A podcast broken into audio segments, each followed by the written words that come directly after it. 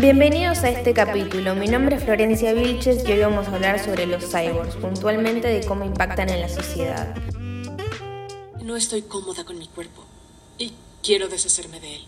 Esta cosa, de los brazos y las piernas y cada parte de él, no quiero ser de carne.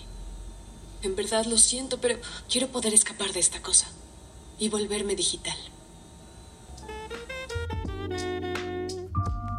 Cuando pensamos en los cyborgs, inmediatamente se nos viene a la cabeza la idea de un robot. Pero esta idea no es totalmente correcta, ya que podemos encontrar un cyborg caminando por la calle y no nos podemos dar cuenta. Las personas perciben a los cyborgs como una amenaza, ya que durante muchos años se ha creado una idea de ellos que es totalmente diferente a la que se originó. Un cyborg es un cero criatura formado por materia orgánica y dispositivos tecnológicos que tiene por objetivo mejorar las capacidades de la parte orgánica. La idea de un cyborg no corresponde exactamente con términos como robot, autómata o androide. Este colectivo incorpora las tecnologías a su cuerpo para expandir sus sentidos y percibir la realidad de una manera más profunda. Los principales objetivos son ayudar a la gente a convertirse en cyborg para extender sus sentidos y promover el arte cyborg como un movimiento artístico. El primer activista cyborg fue Neil Harbison, que tiene una antena implantada en la cabeza que le permite oír los colores. Esta idea surgió como una respuesta a la necesidad. Harbison tiene acromotopsia, una anomalía en la visión que le impide ver los colores. Para los ojos de este artista el mundo se ve blanco y negro, con tonalidades de grises. El reconocido artista y activista Cyborg estuvo de visita por Buenos Aires donde ofreció la charla El renacimiento de nuestras especies. Fue el marco del evento de la tecnología Campus Party que se llevó a cabo en Tecnópolis, donde habló sobre su experiencia como cyborg.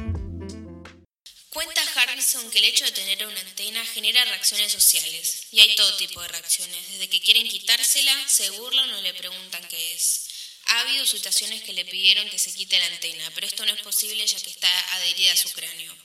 Un caso fue cuando tuvo que renovar el pasaporte, pero al final tuvieron que aceptar que era como un órgano más de su cuerpo. Le hicieron algunas preguntas de cómo era su vida cotidiana con una antena implantada en la cabeza y esta fue una de las preguntas que le hicieron. ¿Te ha generado problemas tener una antena en la cabeza?